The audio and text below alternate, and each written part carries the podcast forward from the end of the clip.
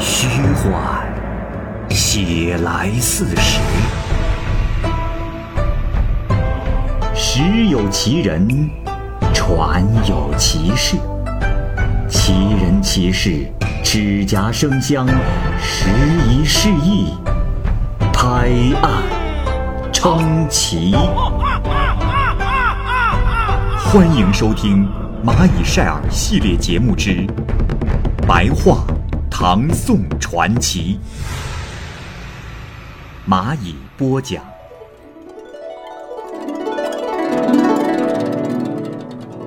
独孤雁。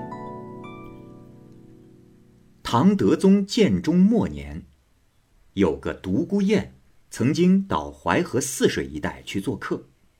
正赶上刮起了大风，船不能前进，于是就停泊在岸边。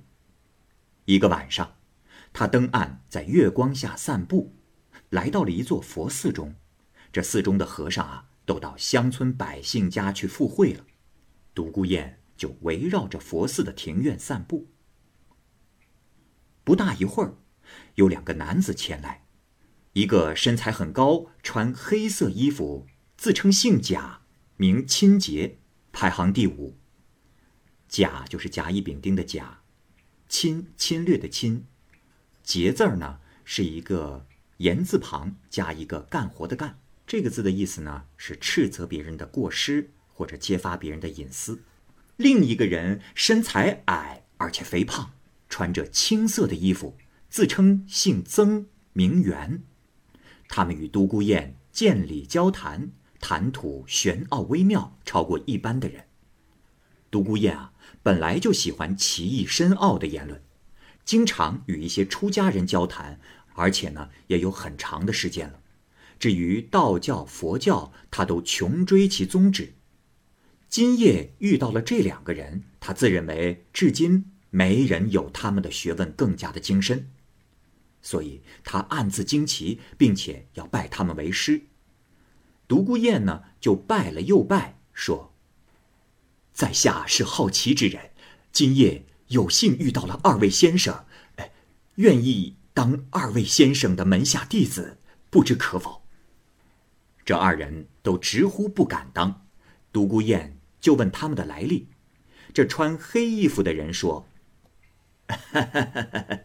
公子有礼，我的祖先本姓卢。”我少年时以刚毅强劲而闻名，大概任何事情如果组织不通畅，我都会用侵犯刺激的方法使他醒悟，所以人们都叫我亲杰。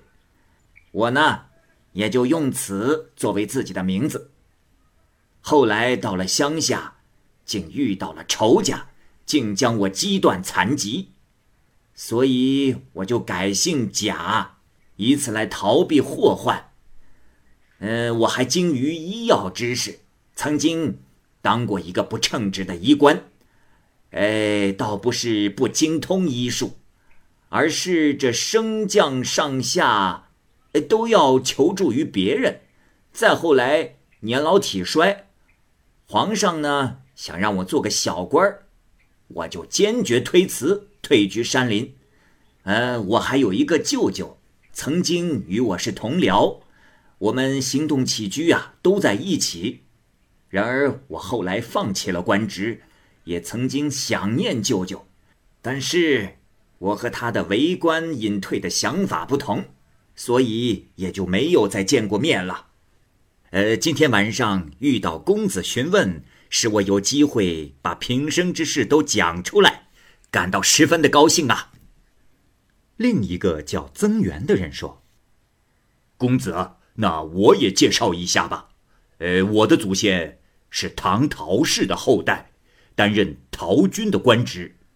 因为是从姚曾那里接受的姓氏，所以让子孙用曾字为姓，以后就都姓曾了。呃，我早年曾跟随来侯担任推属。”职位显赫重要，只是啊，我平素气量狭窄，性情又急躁，又好赌气，违背上级的意图，因此遭受到了下流小人的诽谤，从此就被免除了官职。唉，这些啊，也都是我正直忠烈的罪过呀。自此之后，我就被放弃搁置，处在尘土中间，已经有很多年了，就如同瓦石一般。我也不再有任何的奢望了。然而，过去我和父亲遭受祸事，我的父亲性情坚强正直，即使顶祸在前，也不必危险，为解除别人的急难，甘愿赴汤蹈火。人们也因此而器重于他。呃，如今我和父亲离别也有好些年了。呃，公子既然发问。我也不敢沉默不语。此人话还没说完，寺院当中的和尚啊，就都回来了。那二人见到和尚，似乎有所畏惧，当即就跑了。跑了几十步远，就不见了。这时，独孤雁询问和尚，和尚们都说，在此寺院住了很久，也没有见过他们，恐怕是妖怪。独孤雁则认为他们二人才能出奇，但是啊，也感到奇怪，就祈求弄清他们的姓名。他思索了好长时间，才明白，原来那个名叫曾元的人的名字暗含着一个“曾”字，而那个叫贾钦杰的人的名字暗含着“铁杵”二字。我们先给大家解释一下“曾元”二字为何是“曾”字。这个“曾”字啊，就是姓曾的“曾”加上一个屋瓦的“瓦”字。这个“曾”字是古代蒸饭的一种瓦器，如同于现在的锅，只是呢材质是用陶土做的。这个人的名字呢叫做曾元，姓曾的“曾”，元旦的“元”和“曾”字，“曾”字呢是左曾右瓦，有字形上的相像点。大家可以用手写一下“元旦”的“元”字和瓦片的“瓦”字这两个字。古人的意思呢，是把瓦片的“瓦”字当中的那一点抹去，移到了瓦片的“瓦”字上面，变成一横。这样看上去呢，那个“瓦”字啊，就和“元”字的字形十分的相似了。所以呢，这个人的名字叫做曾元，暗含着一个“赠”字的意义就在此。而另一个人叫做贾钦杰，暗含着铁杵，这又如何解释呢？贾钦杰，贾甲乙丙丁的甲，侵侵略的侵，杰是言字旁加一个干活的干，这三个字。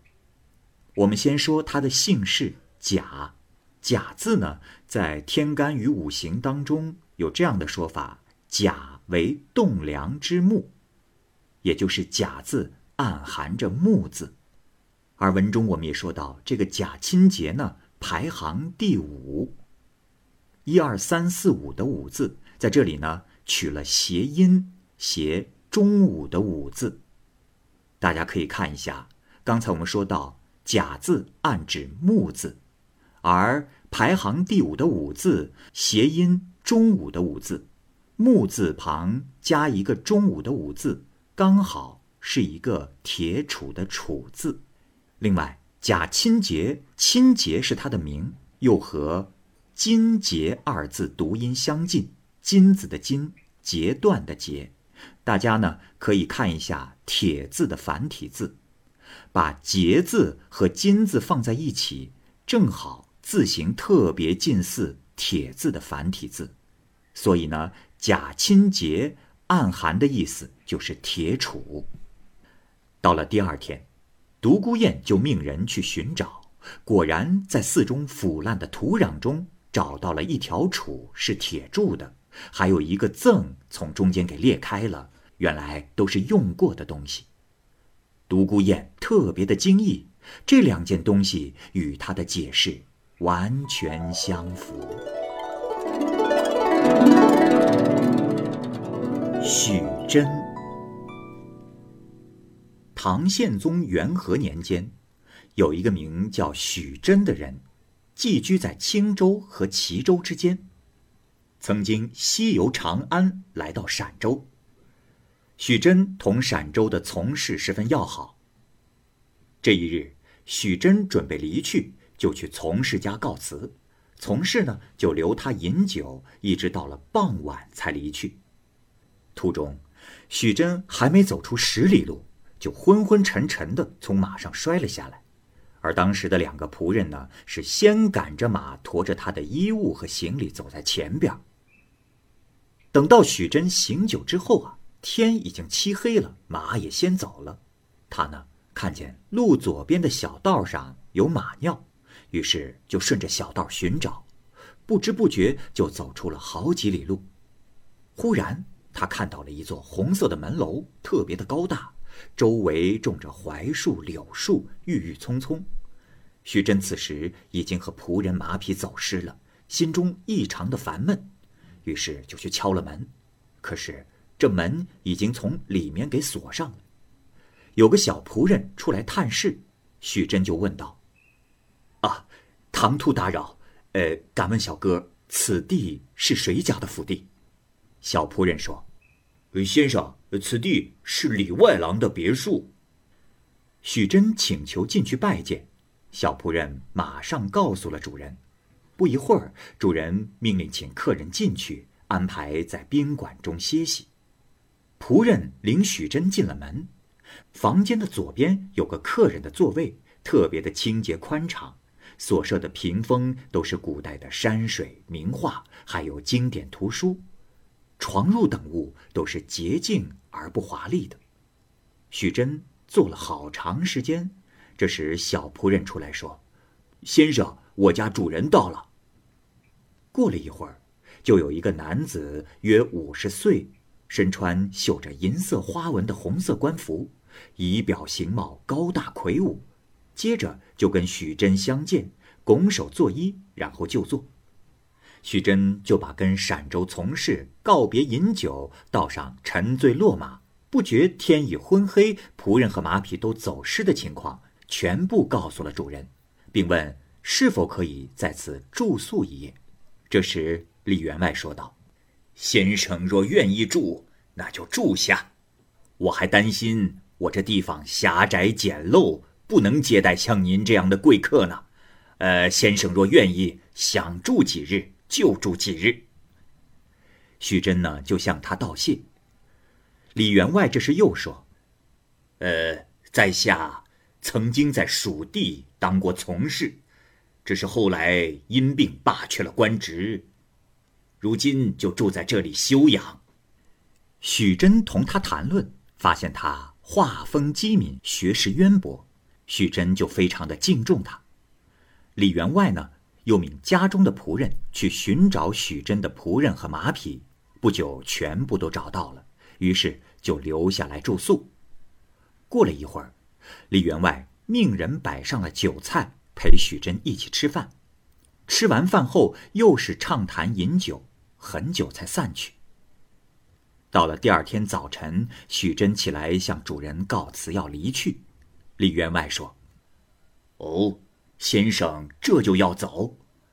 我与先生如此投机，不如再住一晚，我们再畅谈一番，可好啊？”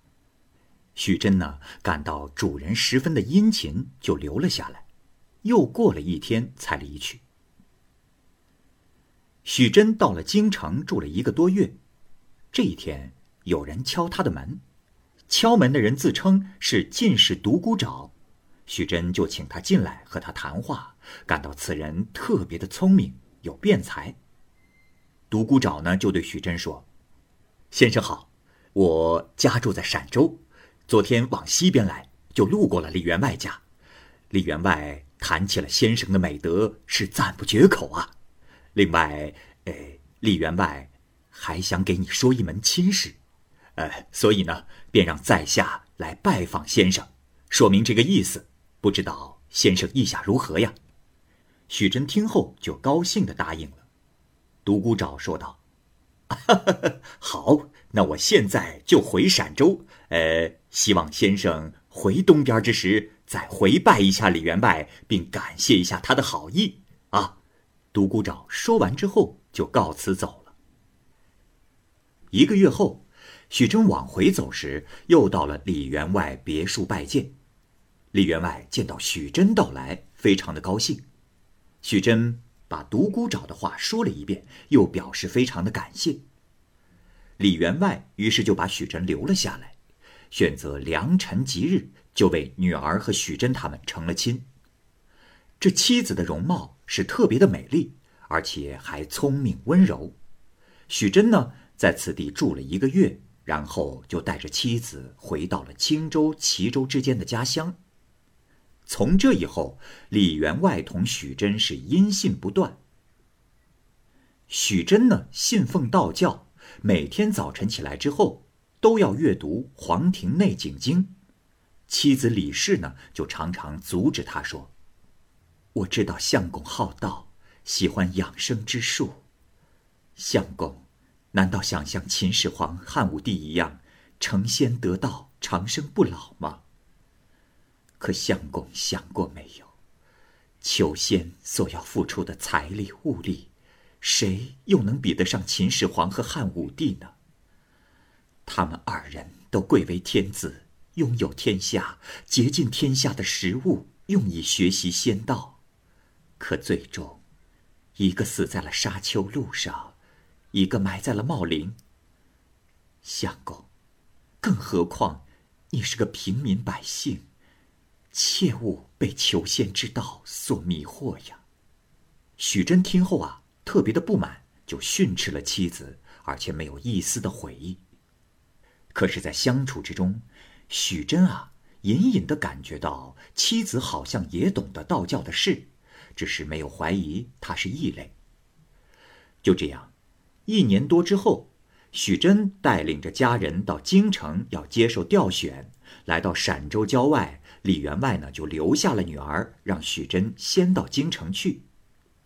到了第二年秋天，朝廷呢授给了许真兖州参军的职务，李氏呢也就随着丈夫一起到任了。可是几年之后，许真被罢了官，于是。就又回到了齐鲁老家来。十多年过去之后，李氏呢生了七个儿子和两个女儿，容貌气质还依然在众人之上，仍和少年之时没有什么分别。许真就更加钟爱他。可是好景不长，不久他的妻子就得了病，而且是越来越重。许真呢，请了巫师，找了大夫，是到处的奔走，什么办法都想到了。可是最后啊，这病还是没有好转。一天早晨，妻子让众人离开，握着许真的手，哭泣着说道：“相公，我自己知道，已是快死之人。我忍着羞愧，要把心中的秘密告诉你。”希望相公能宽恕我的罪过，让我把话都说出来。这时啊，他已经是不胜哀伤，许真也因此哭泣，再三的安慰他。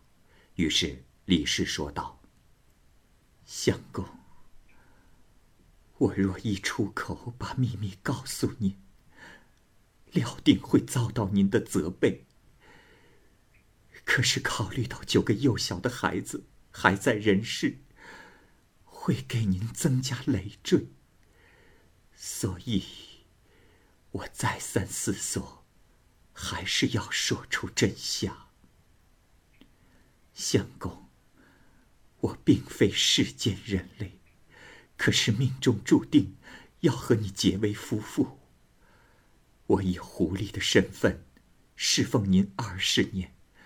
没有因为一点小事得罪过您，但终因我是异类，这将会给您带来巨大的忧愁。但是，作为妻子、女子，我心血热诚，自认为已经尽力了。今日离去，本来不应该把妖媚的身躯托付给您，可是顾念。我那孩儿幼小可怜，他们都是世间的人，要为您传宗接代。相公，等我死后，希望看在孩子的份上，不要跟我的尸体过意不去，要保全于他，将他埋在土中。这也算是给我百代的恩赐了。说完，就非常的悲痛，流泪不止。许真听后啊，是又惊恐又伤感，哽咽着说不出话来。二人相对着哭了好长的时间。不一会儿，李氏用被子蒙着头，背靠着墙壁躺。一顿饭的功夫，就听不见他的声音了。这时，许真揭开了被子一看，只见一只狐狸死在了被中。许真特别伤感的悼念他，为他入殓埋葬所举行的仪式，都是按照藏人的习俗做的。埋葬完毕之后，许真接着就来到了陕州的郊外去寻访李氏的旧居。可是，这里竟然是荆棘丛生，只有废墟和坟墓，之前所见的大宅子一点踪影都没有了。许真只好闷闷不乐地回家。又过了一年多，这七个儿子、两个女儿也相继死去。可是。看一看尸体，却都是人形。徐真最终也没有认为他们也是异类。